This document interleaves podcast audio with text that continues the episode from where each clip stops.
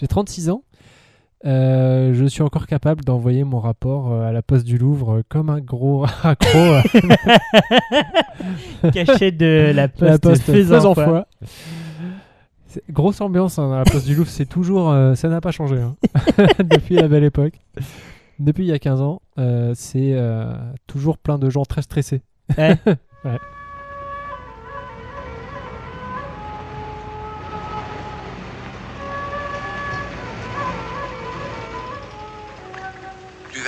Comme c'est amusant de découper. Ah, Cinq agneaux innocents de présalé du Mont-Saint-Michel. Euh, un bon cuisinier peut faire. Ah, un c'est bon de la bonne viande. Bravo. La fête commence. Bonjour ou bonsoir si vous nous écoutez le soir et bon appétit si vous êtes à table. Vous êtes à l'écoute de la grosse bouffe, ça va ou quoi Bertrand Ah, ça va et toi Thomas, la pêche? La pêche, la pêche. Qu'est-ce que c'est que la grosse bouffe, mon La Bertrand grosse bouffe, c'est un podcast qu'il est bien à écouter, mon bon Thomas. Et c'est un podcast sur le bien boire et le bien manger. Et de quoi parle-t-on ce mois-ci? Ce mois-ci, nous parlons euh, d'un goût méconnu et mystérieux qui s'appelle l'umami. J'ai dit nous parlons. Pourquoi tu dis ça? Qu'est-ce que ça sous-entend? Ça sous-entend que personnellement, euh, le goût umami euh, reste très euh, mystérieux et je compte énormément sur toi pour euh, m'éclaircir ainsi que les auditeurs. C'est mystérieux pourquoi d'après toi? Parce que bah, je pense tout simplement qu'on n'a pas été élevé, enfin éduqué, en tout cas en France, à, à détecter ce goût et du coup il me paraît très fongible, très pas, pas très facilement identifiable. Mhm. C'est vrai que c'est un peu compliqué. Parce que, de toute façon, si on y pense, euh, et donc là, on est dans l'introduction, hein, Allez, si, si on y pense, euh, il y a assez peu de mots pour décrire le goût en tant que tel.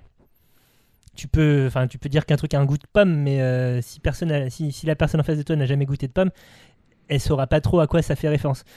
Concrètement, on a le salé, le sucré, l'acide, la mer, bon, ça on connaît. Ouais, On a le gras aussi, qui n'est pas qu'une perception, qui est aussi un, un goût, en fait. Enfin, tu, tu- tu- tu peux goûter du gras. Ouais. on expliquera pourquoi, parce qu'il y a des raisons, tout ça. Et il y a aussi donc ce fameux goût umami, euh, qui euh, est formellement reconnu depuis très récemment, Mhm. mais euh, qui fait partie biologiquement de, de nous depuis toujours finalement, puisque on le retrouve dans de nombreux, chez de nombreux vertébrés. Ça aussi, on, on le verra un peu, un peu plus loin dans l'émission. Donc, il y a ce goût qu'on appelle le cinquième goût, même si ça pourrait être le sixième ou le septième goût. Enfin bref, on n'est pas là pour euh, on va pas polémiquer. non, effectivement. Euh, il est très tendance. Ouais, Et pourtant, euh, toi, tu es spectateur de Top Chef. tout à fait, Tu as suivi euh, avec assiduité tous les épisodes de cette saison. complètement. Je ne sais pas si tu te souviens de la toute première épreuve de cette, de cette saison de Top Chef 2021, mais il y, a, il y, a, il y a un énoncé où euh, il me semble que c'est le chef Paul Perret qui dit qu'il faut que euh, les plats euh, prennent en compte le goût umami. Et parmi les candidats, tu en as un qui euh, fait une moue et qui fait. euh, enfin voilà, genre. Ah, genre, euh, c'est quoi ça C'est quoi ça exactement. Il faut impérativement qu'il y ait les quatre saveurs salé, sucré, Acide. acide, amer. Obligatoire. Et je rajouterais même, parce que euh, on parle beaucoup, la cinquième saveur qui est l'umami.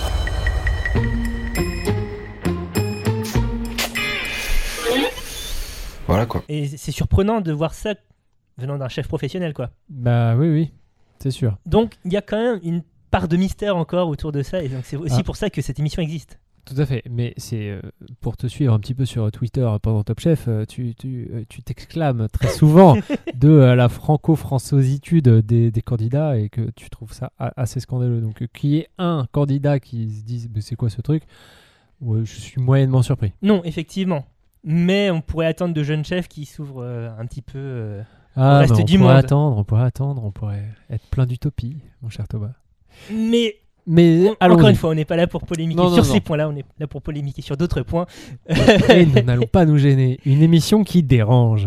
une émission qui dé- une émission qui met les pieds dans le plat. voilà. Tu l'as Tu l'as le Vous, l'avez oui, Ouais, Excellent. Vous l'avez Euh, Et donc, euh, tu, tu m'as dit que tu avais du mal à percevoir l'umami, mais qu'est-ce que tu comprends, toi, de ce goût? Alors, euh, honnêtement, moi j'ai découvert son existence il n'y a pas si longtemps, enfin il y a quelques années, je dirais il y a, a 4-5 ans. Mhm. Euh, et euh, c'est, euh, on a essayé de m'expliquer et j'ai jamais vraiment bien pigé, donc je vais te redire ce qu'on m'a expliqué. C'est le goût du, savoureux, de, de- du- le goût du bon goût. Et c'est plus une.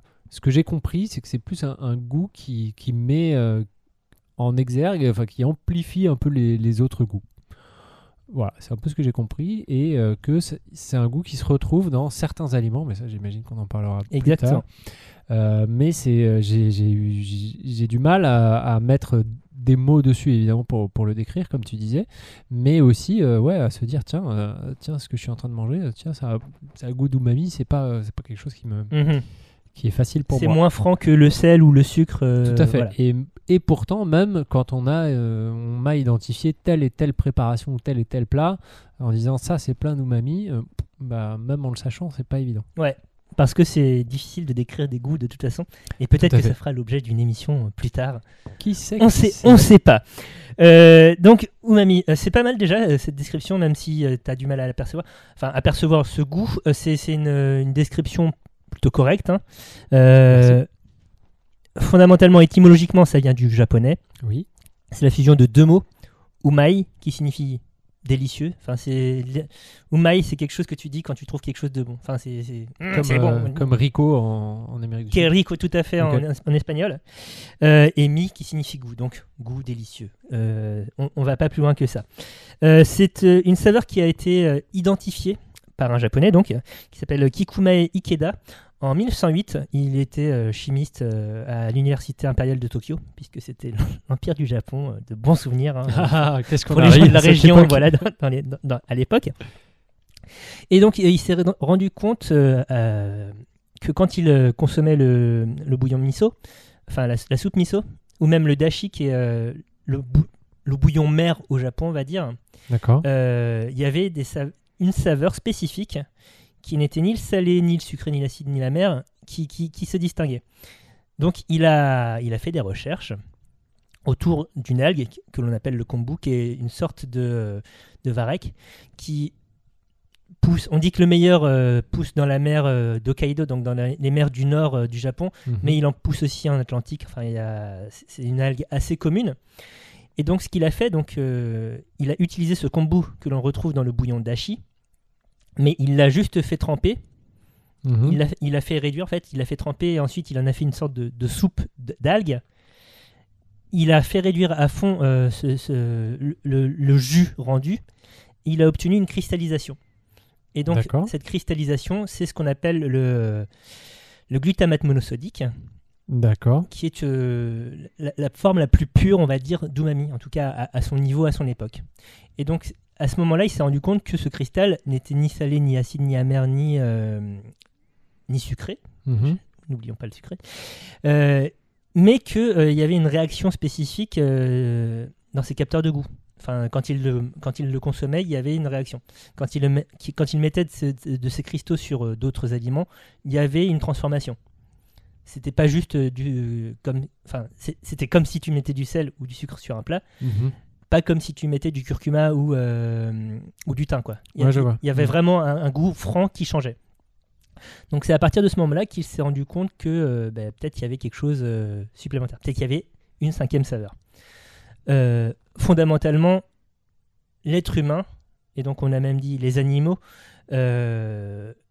perçoivent ce goût-là depuis toujours. Juste, on- on n'a pas eu l'idée de, de formaliser ce, ce truc, soit, soit justement parce que, euh, comme tu le disais en introduction dans ta présentation, euh, c'était quelque chose qui est fondu euh, avec les autres goûts. C'est quelque chose qui est aussi présent pour exhauster les goûts. Euh, comme le sel peut exhauster le sucre, Mhm. sans être trop perceptible, eh bien le l'umami va surtout exhauster le salé, un petit peu le sucré, mais ouais, voilà, ça ça sera surtout la- la- la- les notes salées qui vont, qui vont dominer. Cependant, derrière, tu vas avoir un arrière-goût qui est cet umami. D'accord. Mais longtemps, ben, on- n'a pas perçu cet umami comme étant l'umami, mais seulement comme étant une prolongation du salé, quoi, si tu veux. Ok. Euh, donc, euh, comme je te dis, on, on le perçoit depuis longtemps. On le perçoit parce que euh, dans le- il y a des scientifiques beaucoup plus talentueux et intelligents que nous qui ont fait ce travail à notre place et donc qui ont associé l'évolution de, de- de la perception de nos goûts à l'évolution humaine. Donc, on perçoit le salé parce que euh, c'est source de, enfin, les aliments salés sont généralement source de minéraux. On perçoit le sucré et le gras parce que euh, ce sont des sources d'énergie. On perçoit la mer on a énormément de capteurs différents pour la mer, ça on en avait déjà parlé dans notre épisode dédié à la question, parce que c'est le danger, ça Parce peut que être c'est poison. Exactement. On perçoit l'acide. Alors, la perception de l'acide, les, les- les évolutionnistes ont un peu de mal à, à- à comprendre pourquoi on perçoit ce goût. La théorie la plus probable, ça serait pour détecter la présence de vitamine C. Ah, ok. Voilà. Et donc, on, on percevrait l'umami pour euh, capter euh, des sources euh, d'alimentation riches en protéines. C'est aussi pour ça que tu le retrouves chez de nombreux animaux carnassiers, carnivores, ou omnivores en tout cas. Et donc, euh, j'ai dit un gros mot euh, au moment de la présentation un petit peu de l'historique de l'umami, qui est le mot glutama- glutamate. Mhm. Donc, le l'umami se, se présente sous au moins trois formes différentes. Il y a trois molécules principales qui vont euh, te faire percevoir l'umami. Donc, qui sont les glutamates, euh, l'acide euh, inosinique, qui est un acide, voilà, un acide nucléotide, et la guanosine monophosphatique. Donc, beaucoup de gros mots, beaucoup de mots compliqués avec beaucoup de syllabes. Euh, mais qui sont donc les protéines responsables de, de ce goût-là. C'est des protéines. Euh, Des molécules le glutamate est une protéine, euh, les, les autres ce sont des nucléotides, donc euh, oui, ce sont des molécules, pardon. Ok. Ok, donc c'est l'équivalent des, des trucs en ose pour le sucre et du chlorure de sodium pour le sel. et- Exactement. Et de 1 milliard de trucs pour la mer. Ouais. Mais oui, voilà, c'est ça. C'est ces molécules qui vont réagir avec les capteurs, les, les récepteurs pardon, T1R1 et T1R3 Waouh, de ta langue. le mec a bossé. Ouais, j'ai- fait S. Euh, de ta langue et qui, qui vont envoyer les signaux après derrière à ton cerveau et dire Hum, Qu'est-ce que c'est umami ce plat? Mais oui, c'est incroyablement il y, il y a probablement des protéines. Faisons travailler tout ce qui est euh, transformation des acides aminés. Euh, et, euh, et donc c'est comme ça que euh, l'être humain, mais aussi euh, le chimpanzé, mais aussi le poisson ballon perçoivent l'umami. T'es sûr sur le poisson ballon? Ouais. Ah, voilà. le mec me tend des perches. Je tombe dans les pièges. Est-ce que c'est un peu plus clair ou pas du tout? Oui, c'est plus clair. Après, c'est ça, ça reste mystérieux la, la perception du truc, mais en tout cas, tu as bien établi le fait que c'était une saveur en tant que telle. Mhm, Tout à fait. Donc ça, c'est cool. Euh, tu m'as dit que euh, donc on fait, t'avait fait goûter des plats ou des ingrédients riches en umami. Est-ce que tu as des exemples en tête? Ou on t'en Euh, t'en a parlé Est-ce que tu as des exemples de des, des poêlés de champignons. Mhm. On m'a dit un truc sur une préparation de tomates aussi, mais j'ai oublié comment. Et, et effectivement des algues. Mhm. Alors je sais pas si c'était euh, du, du com- combo, Kombu, oui. kombu, euh, ou si c'était autre chose, mais, euh, mais effectivement des trucs, des trucs comme ça. Et après, je, je connais un mec qui m'a filé un pot de glutamate. Qui ça donc? On sait pas. Euh, et qui m'a dit euh, essaye, euh, tu vois, mets-en dans Ouais. les trucs et puis tu verras, Tu tu verras si ça change ouais. quoi. Et je l'ai fait un peu, mais c'était pas flagrant flagrant quoi. Ouais. Ouais. Mais euh, bon. Bah, Parce que généralement, donc le, le glutamate, levons le voile tout de suite. ce- Ah. Le gars en question, c'était moi. Ah, c'était toi depuis le début. Incroyable. Euh, le, le glutamate euh, vendu sous forme de cristaux euh, dans le commerce, donc c'est plus la préparation du professeur Ikeda hein, où il faisait une bouillie de d'algues et après il faisait cristalliser. Maintenant, c'est des processus industriels à base de, de levure et, et de choses comme ça. Et pour que ce soit plus facilement sta- euh, plus, plus stable, tout simplement, Ouais. euh, c'est généralement associé à du sel. Donc c'est pour ça que euh, le glutamate monosodique que l'on trouve en grande surface ou en épicerie spécialisée aura d'abord un goût salé. Mais derrière, il aura quand même ce, ce goût de bouillon industriel en plus. Bref, on y reviendra. Euh, donc, euh, des poêlés de champignons, c'est Ouais. une bonne idée. C'est pas tous les champignons, mais la plupart des champignons euh, sont effectivement riches en, en umami, euh, notamment les champignons euh, type cèpe, type shiitake, la truffe évidemment, donc des, des champignons abordables hein, évidemment. Ah bah. J'ai bouffé des shiitake hier, hein, je suis pas bien depuis. Mais... Ah ouais? Non, mais ça a peut-être aucun rapport. hein, mais juste, Dès que j'ai un peu mal au bide, c'est souvent la faute des champignons. Shiitake Ah. les cèpes, je, suis- je sais pas, je suis un peu sensible à ça. Faut, faut- faut faire gaffe à ton petit bidou. Mais oui, le petit bidou. Euh, et donc, euh, effectivement, ils sont riches en, en umami. Euh, D'ailleurs, on préférera les, ces champignons sous forme séchée, puisque euh, il y aura évidemment une réduction d'eau, donc une concentration d'égout qui exhalera davantage euh, l'umami. Ok.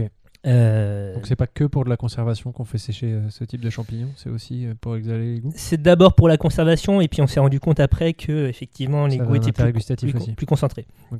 Euh, tu peux les réduire en poudre. Après, évidemment, si tu veux les utiliser en poêlée ou en préparation, tu les réhydrates d'abord.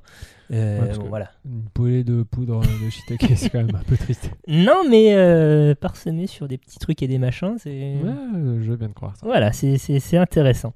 Euh, un des grands classiques, c'est de, des ingrédients riches en umami, c'est évidemment la, la viande de bœuf, et plus spécifiquement la viande de bœuf maturée, puisqu'encore une fois, il y a une concentration des saveurs, puisqu'il y a une réduction, euh, une évaporation de l'eau contenue dans la viande. Donc, euh, un renforcement. Tout ce qui va être produit de la mer aussi va Ouais. être très riche en, en umami. Euh, donc, Ah bon euh, les algues, mais aussi les, euh, les crustacés, Euh, la plupart des poissons gras. D'accord. Euh, les poissons bleus, donc euh, sardines, euh, le thon, tout simplement. Ok.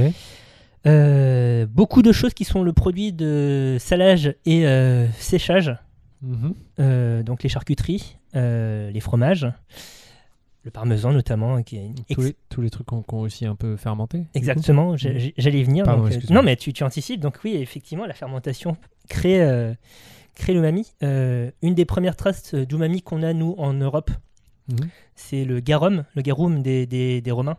Je sais pas ce que c'est. qui est l'assaisonnement qu'ils mettaient absolument partout, qui est une sauce à base de poisson fermenté. D'accord. Poisson salé, euh, vinaigré, fermenté, qu'on laisse au soleil pendant des jours et des jours et des jours. Euh, conditions sanitaires optimales, mais à la fin ça se transforme en garum. Euh, Aujourd'hui, tu le retrouves euh, en Italie sous le nom de colatula, par exemple. Je sais pas si ça te dit quelque chose. Non, pas du tout. pareil, une sauce poisson euh, qui existe en, en dans le sud de l'Italie. Je sais pas si c'est la Sicile exactement ou tout, tout- tout- tout le sud de la botte, mais en tout cas, c'est une préparation qui vient des temps anciens latins. Il y a des trucs comme ça. Moi, j'ai vu des trucs comme ça au Sénégal. Ouais. Où ils font sécher aussi, euh, ouais, pareil, ouais. pour faire des sauces, euh, des, des, des, des bases de, de sauce, de, des bases de bouillon. euh, C'est un, un goût universel, de fait. Ouais. Mm. Euh, on, on le capte tous. Donc, forcément, à un moment, les êtres humains, où qu'ils soient, se sont dit qu'il y avait moyen de, de transformer ce qu'on a sur place pour faire en sorte bah, que ce soit juste meilleur. pour, ah, pour changer le quotidien. Toutes les sauces poissons asiatiques du monde et d'ailleurs sont, sont très riches en umami.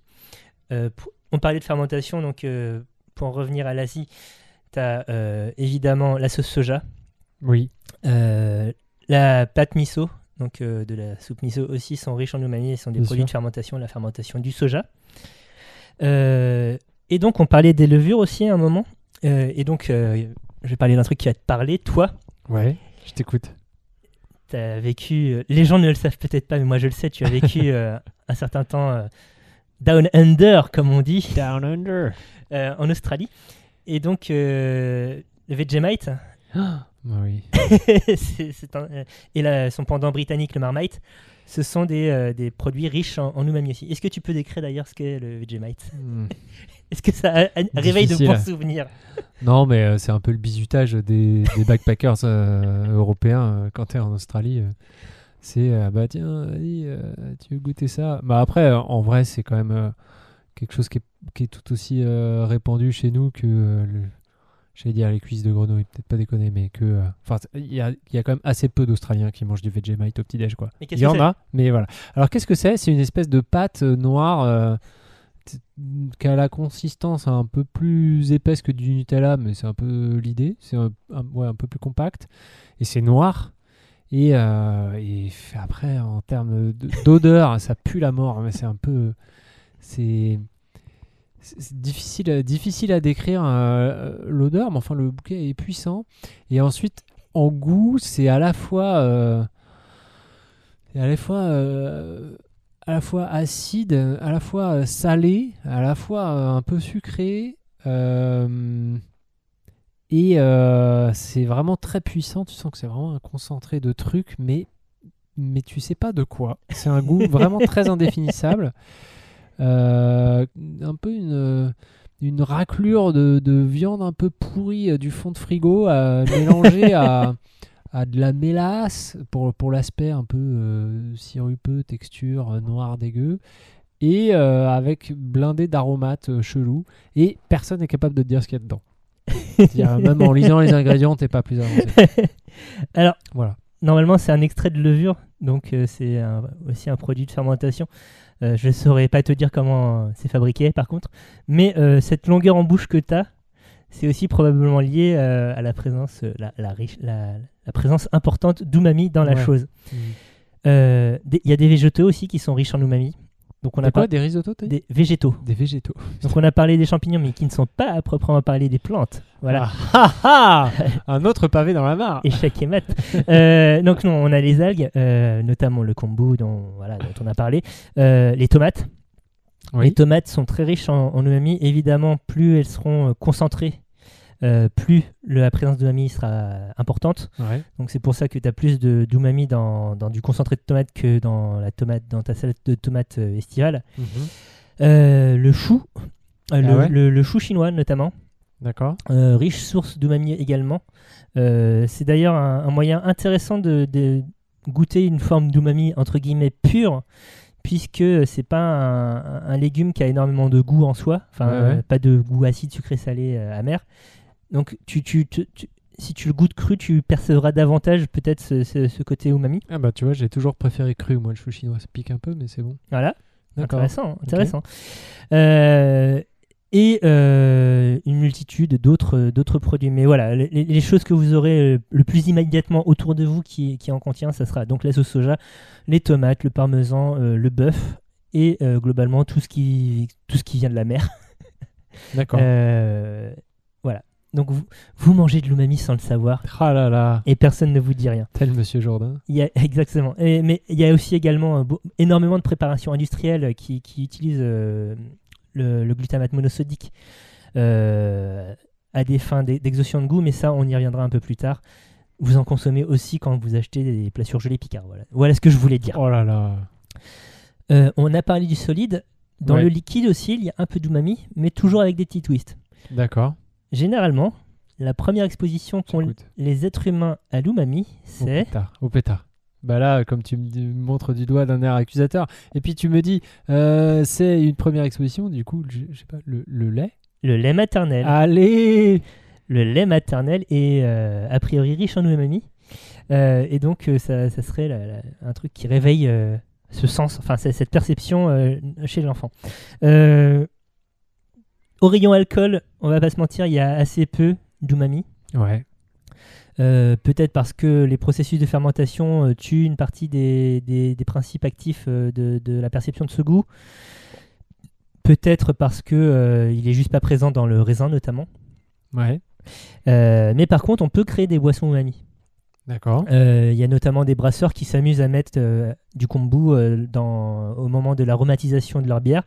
Mhm. J'ai déjà goûté des stouts, donc des bières brunes, assez riches, avec, avec ce goût qui renforce la perception de caramel un petit peu au début, mais qui rajoute encore plus de longueur en bouche, moins sur l'amertume, mais plus sur une forme de salinité.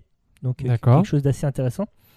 Et on a devant nous Ah. une bouteille de whisky, donc de whisky irlandais, un single malt, qui s'appelle le Courach.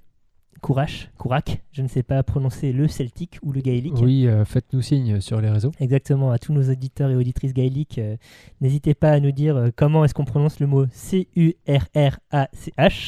Voilà. Je le répète pour que vous ayez le temps de noter C-U-R-R-A-C-H. Donc une bouteille de whisky acquise euh, chez le caviste euh, Raisin Noir, tenu par un de mes amis, euh, Ah, vers, c'est pas vrai. vers Ménilmontant. Alors on le salue. On le salue, on te salue Barthélemy. Euh, et donc ce whisky a la spécificité d'être vieilli en fût qui a été fumé au kombu de l'Atlantique. Donc on a pris des, al- des algues kombu fraîches qui poussent au, au large de l'Irlande, j'espère. Mhm. On les a mis dans le fût et on a fait brûler. Ce qui fait que ça aromatise le fût, Qui une fois qu'on aura mis le whisky dedans, va aromatiser à son tour euh, le- le produit en cours de vieillissement. Tout à fait. Mais on, on a retiré le, les algues. euh, Ouais, ouais. ouais, ouais. Et donc, euh, je l'ai déjà goûté, mais je vais en faire goûter à Bertrand pour, me, Ah, pour ah. avoir euh, ses, ses impressions. En direct live. Voilà. Bertrand is tasting le. Le courard. Quark. Un bouchon un peu difficile à, à- à déboucher. Voilà. Donc il s'agit du batch numéro 3, c'est important, la, la bouteille numéro 3 1902, hein, avec un embouteillage en février 2021. Et comme on enregistre en début d'après-midi, eh bien, il s'est servi un verre complet. À moins d'un centilitre, à moins de 1 décilitre, pardon, on, on goûte moins bien. Donc, vas-y, fais, fais ta description. Au nez. Alors au nez, alors euh, il y a bien sûr de la fumée, il y a, euh, il y a un petit côté un peu, euh, petit côté un peu marin quoi. euh, Mhm. Ça fait un peu, un peu en brun. Après j'étais en Bretagne ce week-end. Oh, oh, oh. C'est- des résidus, tu penses? Ah, c'est sûr. Je me suis pas lavé. C'est un nez assez fin, assez délicat, ce qui est pas étonnant d'un point de vue. euh, Enfin, les whiskies irlandais sont en général un peu plus subtils que euh, leurs voisins écossais, puisque c'est des triples distillations, Mhm. là où c'est des, des doubles chez les Écossais. Et c'est pas, enfin, le, le, le maltage de, du grain n'est pas fait à la tour. Enfin, il n'y a pas le côté, euh, tu te prends pas de, de fumée dans la gueule euh, tout de suite, quoi. Enfin, tu t'en prends même pas forcément. Par contre, en bouche, la fumée est plus, est plus présente. Mhm. Ça a beaucoup plus de caractère que ça en a l'air au nez. Ça a l'air assez fin, assez subtil. En bouche, ça envoie quand même. Euh, Et alors, hum, je vois un peu en fin de bouche. Euh, Peut-être que c'est ça, euh, la perception d'umami. C'est euh, c'est marrant parce que moi, je vois ça plus comme une texture d'abord. Mhm. Enfin, c'est-à-dire c'est un- une espèce de petite pellicule, un peu comme quand tu viens de manger du gras de jambon, il t'en reste un peu quoi sur la langue, sur le palais. Ça fait comme une petite pellicule très très fine, très douce. Et et ce côté, ouais, c'est en fait c'est plus euh, plus dans la longueur quoi. C'est-à-dire que ça ça te ça te fait sentir plus longtemps les arômes que tu as eus et euh, ça te ça te donne aussi un peu de un peu de mâche, un peu de un peu de texture à, à quelque chose euh, qui sans ça serait peut-être un peu plat. Et ouais, donc ça te donne du relief, de la longueur. Et, et, bah, et dans ce cas-là, avec ce, ce whisky, ça, ça, ça, ça renforce le côté un peu fumé et, euh, et euh, ça, ouais, ça donne un peu, un peu d'ampleur. Mais ça, c'est pas comme, euh, ça fait pas le même effet qu'un micro ou un haut-parleur. Enfin, c'est-à-dire que ça, ça rend pas le truc agressif. hein. C'est, c'est assez harmonieux. Ça amplifie pas. Ouais, voilà, c'est c'est pas que ça amplifie, ouais, c'est c'est plus que ça, ça prolonge et ça, et ça donne un peu une, une harmonie, quoi. Voilà. Très bien. Et on y- Merci, euh, merci pour ce petit. euh, Et on y retourne. Ouais, non, c'est c'est bien délicieux effectivement. Mm. Et euh, on- c'est indépendamment du côté umami, euh, t'as t'as- t'as des notes un peu torréfiées, presque sarrasin, je trouvais, dans, dans, dans, dans, dans la dégustation, euh, qui viennent probablement du fait que euh, le, le, le, le fût a été un peu brûlé euh, à un moment. C'est pas, c'est pas, c'est pas quelque chose que tu, que tu trouves, toi, spécifiquement? Euh, non, pas trop. euh, Enfin, le côté torréfié, ouais, tu l'as un peu, mais euh, c'est plus, plus la fumée. Moi, j'ai plus Mhm. des notes de fruits, même de, de fruits jaunes. Et, et, et puis le côté iodé que tu avais un peu au nez, Ouais, tu l'as ouais. pas, tu l'as pas trop en bouche. je Non. Et, et voilà, c'est un whisky assez chaleureux, assez plein et assez fin. Et je crois qu'il titre à 46, mais ça passe euh, nickel. hein. Il y a- il y a pas de... Oui, il- je il veux est à dire, 46, c'est pas- ouais. ouais, ça. Oui, il t'arrache pas le, Non, non, c'est bah, c'est- bouche. c'est- ça, quand c'est bien fait. hein. quand, quand c'est bien fait, hein, ouais, avec amour. Merci, euh, merci la cave, les raisins noirs, euh, rue de Ménilmontant. Raisins noirs. Raisins noirs, pardon. Euh, c'est pas rue de Ménilmontant, mais c'est dans le quartier Ménilmontant. Je sais plus le nom. de mais la. Google vous le dira avec précision. Exactement. Revenons donc à, à l'umami. Donc les boissons, c'est pas trop le domaine de l'umami. Euh, Mhm. Tu peux tenter un petit peu le. Tu peux en retrouver aussi dans le, le mirin, qui est un, acte- un alcool de cuisine euh, japonais, qui est euh, une sorte de, de, de saké euh, vraiment pas raffiné. Donc qui, qui- C'est quand même un vin de riz, là. C'est pas le, c'est pas de l'agneau. je sais même pas si c'est distillé ou fermenté, tu vois. Ah zut. Il me semble que, il me semble que c'est distillé, donc Ah. on, on est sur quelque chose de- d'un peu plus intense, mais euh, assez rond malgré tout, où tu peux déceler des, des- des- des notes d'umami, mais c'est pas, c'est pas quelque chose que tu vas te boire euh, à l'apéro. Ouais. Clairement pas. Euh, donc voilà. Tout ça pour dire que l'umami dans les boissons, tu, Il y en a pas des masses. il y en a pas des masses, et c'est plus par transformation que par création pure que qu'on va retrouver ces Ah notes. ouais, ok. Euh, Puisqu'on parle de création pure, il y a Ah. aussi des plats riches en umami. Mais oui. Euh, bon, évidemment, le premier qui vient en tête, c'est la soupe miso, puisque Oui. tu associes un bouillon où on a l'algue kombu qui est riche en umami et même, et euh, une pâte de soja, le miso, donc qui est riche en umami. Donc umami plus umami égale sur umami. En plus, tu peux faire flotter des morceaux de shiitake, donc pour vraiment parfaire le tableau. Ouais, ouais. Euh, ça, voilà.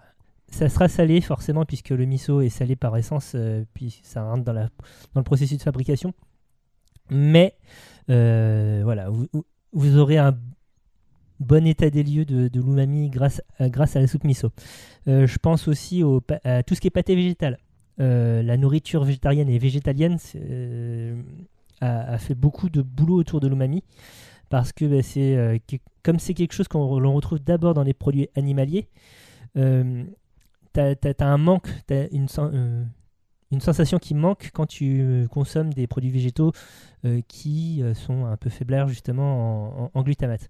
Donc du coup, tu as eu beaucoup de travail autour de, des, levures, autour de, des champignons, etc., dans les préparations que tu trouves en vente, qui font que ben, maintenant, les limites, les plats euh, végétariens, végétaliens, sont plus, plus intenses en umami que euh, des plats euh, carnés omnivores. D'accord. Et euh, Mais c'est pour satisfaire le consommateur qui, sans ça, aurait un truc qui, qui manque. Enfin, dans, dans C'est comme, c'est euh, comme ça que je le comprends. En tout cas, il y aurait un goût manquant, ouais. Ouais. Euh, et on cherche à, à- à reproduire euh, quelque chose de satisfaisant quand même. Enfin, Oui, oui, bah, voilà, il- ouais, c'est oui. c'est quand même le but. hein, oui, oui, tout à fait. Ok. D'accord. Et donc notamment un pâté végétal. Enfin, j'ai une recette très simple. Euh, vous prenez un, un sac de shiitake euh, sec, Ouais. vous les faites réhydrater, Ouais. évidemment. Donc le shiitake, ça sera la source d'umami. Euh, une fois réhydraté, euh, vous gardez le jus au cas où. Ça, ça fera un très bon bouillon quoi qu'il arrive pour justement un risotto par exemple. Vous mixez bien le- les shiitake avec de l'huile neutre, type huile de tournesol ou huile de colza, un peu de sel, éventuellement des graines comme des graines de tournesol. Et euh, une fois que ça a la consistance ben, d'un pâté, vous avez un truc euh, tartinable et euh, parfait à l'apéro. C'est Ah ouais. très très bon. Ok. C'est très très facile à faire et, euh, et ça plaît à tout le monde puisque c'est végétalien, littéralement. Ouais. Donc plutôt cool. Troisième plat, donc il y a un- une quantité infinie de, de plats umami, hein, les bouillons. Ouais. Les bouillons puisqu'on va faire concentrer, de- de- on va concentrer une cuisson d'animal euh, avec, euh, avec des végétaux euh, et par exemple si tu es un petit fifou tu rajoutes de la sauce poisson dedans et donc ça, ça renforce encore plus. C'est pour ça que tout le monde adore le feu vietnamien par exemple.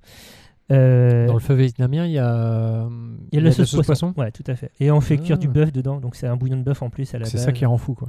C'est ça qui rend fou. Bah, Pas ouais. qui rend accro, quoi. Ouais, tout à fait. D'accord. ok.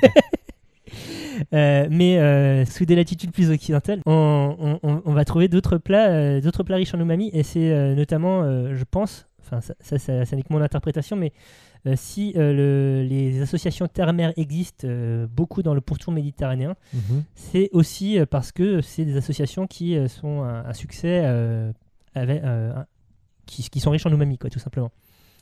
Euh, on- je pense notamment à une préparation italienne qui s'appelle le vitello tonato. Est-ce que ça te dit quelque chose? Euh, oui, euh, j'ai envie de te dire, c'est Explique. c'est du veau et du thon? Oui. Voilà. Mais comment? Je sais pas. Ah. Donc en fait, c'est euh, une escalope de veau. Enfin, généralement, c'est une escalope de veau qui euh, sera servie avec une sauce au thon. D'accord. Et donc moi, euh, donc là, c'est Thomas. C'est pas un fait établi, je pense, nulle part. Je pense que cette recette existe parce que justement, elle associe une protéine animale euh, assez neutre. Enfin, le veau, ça, ça a pas un goût vachement costaud quand même, quoi. Non, c'est Voilà. non. C'est du bébé animal. C'est du bébé animal, donc un peu moins puissant que le, le- le Que- grand animal. Exactement. Et donc, pour euh, donner du goût, enfin plus de goût à, à ce bébé animal, on va y associer un aliment riche en umami, Mhm. le thon, ici réduit en sauce. Donc, euh, c'est aujourd'hui, on va, on va utiliser du thon en boîte avec euh, une sauce qui, qui, qui est montée euh, un petit peu comme un aioli ou une mayonnaise, donc à l'huile. D'accord. On va obtenir quelque chose d'assez lisse, assez épais et lisse à la fois. Et donc cette sauce à l'umami, hein, appelons-la comme ça, Ouais. cette mayonnaise de thon, même si euh, les, les Italiens qui nous écoutent vont me tomber sur la gueule, va, va renforcer, va contrebalancer justement le côté un peu neutre du, du, du veau en lui donnant davantage de goût. Je les vois en bas d'ailleurs. les. Oui, ils t'attendent là. Ils, commencent- ils vont braver le couvre-feu pour vois, me casser la ouais, je gueule. vois un attroupement, hein, franchement, c'est chaud. Euh, et c'est valable pour euh, à peu près tous les termères, je pense. Euh, L'association Bœuf Homard euh, des riches, voilà, c'est un classique. Bœuf homard, c'est un classique? Œuf- Bœuf Homard. Bœuf homard, c'est Ouais, un classique? ouais, ouais. Ah bon? Aux États-Unis en tout cas. Ah oui, Ouais. d'accord, ok. Quand t'es riche, encore une fois. Oui, d'accord, mais bon. Euh, les, les plats de les plats de porc portugais à base de, de coq aussi euh, euh, existent pour ça, je pense. D'accord. Euh, le- T'as le porc qui va pas avoir forcément avoir un, un goût très fort, Mhm. spécifiquement le- le- la côte de porc. On va l'associer à des palourdes ou à des coques qui Ouais. vont rajouter leur goût iodé et umami à l'ensemble pour booster un petit peu un, un peu tout ça. Donc euh, voilà, c'est aussi mon, mon réquisitoire en faveur de davantage de surf and turf euh, dans le monde. C'est beau. C'est beau. Euh, donc voilà, on a fait un peu le tour de, de la cuisine umami, même s'il Ouais. y a énormément de plats qu'on a délaissés.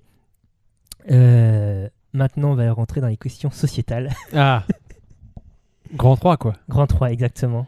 Je ne sais pas si de, de l'autre côté des écouteurs ou du poste vous avez suivi, mais toujours un plan en trois parties. euh, et donc Ah là, on, ouais, on bah. rentre dans le Grand 3 avant de faire la transition vers la conclusion. Euh, Alors. si je te pose, euh, Umami, donc tu m'as dit que tu connaissais pas. Est-ce que tu avais déjà entendu parler du glutamate avant? Oui, bien sûr. Et le glutamate, je euh, l'associais euh, sans, sans hésitation euh, au traiteur asiatique d'en bas. Mhm. Et pour moi, le glutamate, c'est ce qui donne la texture un peu euh, gélatineuse ou un peu épaisse, en tout cas, à la sauce euh, du bœuf aux oignons ou, euh, ou du porc au caramel. Alors, absolument pas. Ce qui donne le- la, la consistance, c'est tout simplement un, un mélange d'eau et de fécule. Mhm. qui est un épaississant à la con et qui permet d'é- d'épaissir et qui est utilisé absolument partout. Non, le glutamate, donc c'est un exhausteur de goût. Oui. Et traditionnellement, enfin traditionnellement, non pas traditionnellement, mais depuis un siècle maintenant, Oui. il est utilisé entre autres dans la cuisine des traiteurs asiatiques parce que euh, généralement les gens qui bossent dans les cuisines des traiteurs asiatiques sont des gens qui, euh, qui, qui ont migré de leur pays, en tout cas Oui. quand ils sont en France ou aux États-Unis ou en Europe, euh, qui ne sont pas forcément cuisiniers à la base, Oui.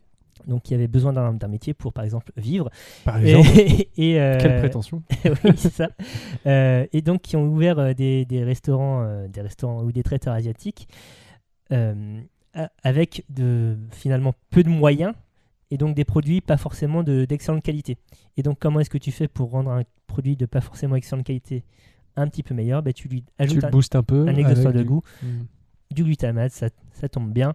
Et euh, voilà, donc c'est c'est vraiment juste euh, ce, ce rôle-là comme tu rajouterais du sel ou du poivre. Très bien. Euh, non, par- si je te pose la question, donc, le, donc tu avais une connaissance du glutamate. Euh, Oui, et c'est euh, c'est souvent péjoratif. Tout à fait. Euh, Il y, a- il y a plusieurs raisons à ça. Il y a, d'abord la, la question de, des- de ses méfaits pour la santé.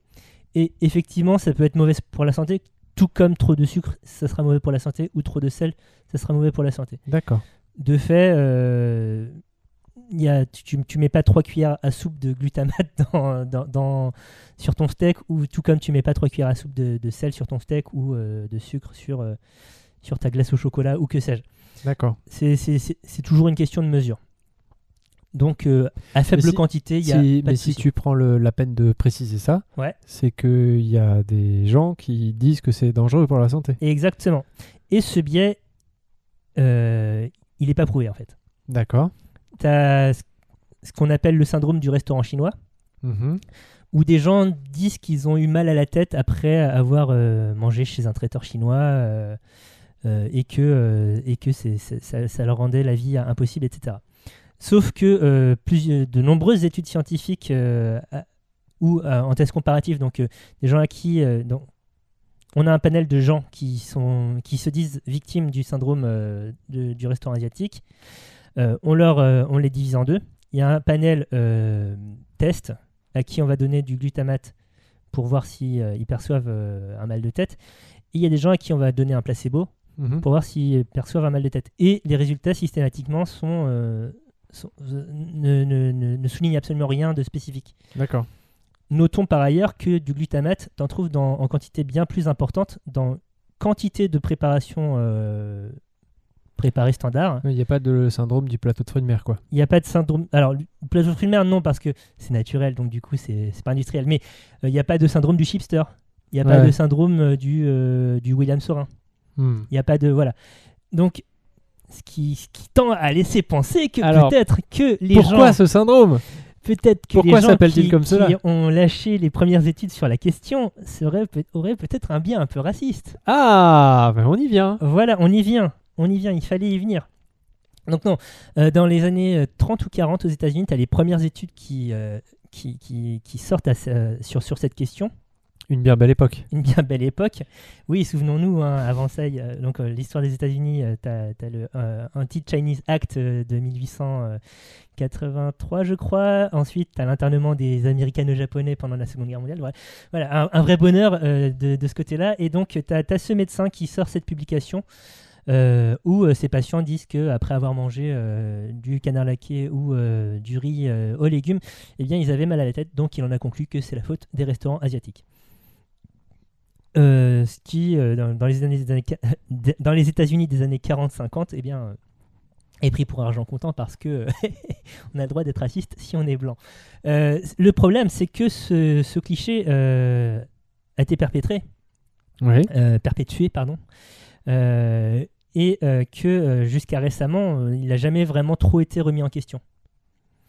Il a fallu euh, attendre des, études dans les années euh, 90-2000 pour que euh, enfin on se rende compte que euh, peut-être que ce syndrome n'existait pas, peut-être que c'était euh, juste euh, Juste un biais, quoi. Juste Hmm. un biais, est-ce que c'est psychosomatique? Je ne sais pas, mais en tout cas, euh, voilà, l'idée que euh, dans, dans, dans le- chez le traiteur en bas de chez toi, là je monte par la fenêtre parce qu'il y a un traiteur en bas de chez moi, tu, tu vas avoir une viande mystérieuse, assaisonnée de façon mystérieuse, mais probablement avec un saut de glutamate dedans pour cacher euh, l'origine mystérieuse de la viande. Euh, ça sera, euh, c'est ça qui serait mauvais pour, pour ta santé. Ouais, mais ça fait appel au même ressort que chez, le, chez le traiteur asiate, on bouffe du chien, on est pas au Exactement. courant, etc. Et exactement, c'est ça. c'est le même, on rentre même dans ce raisonnement, quoi. Exactement.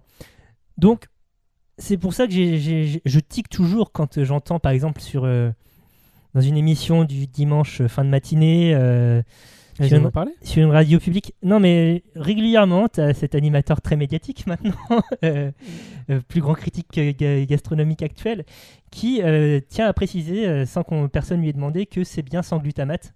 que sans, que les produits sont bien sans MSG ou glutamate monosodique.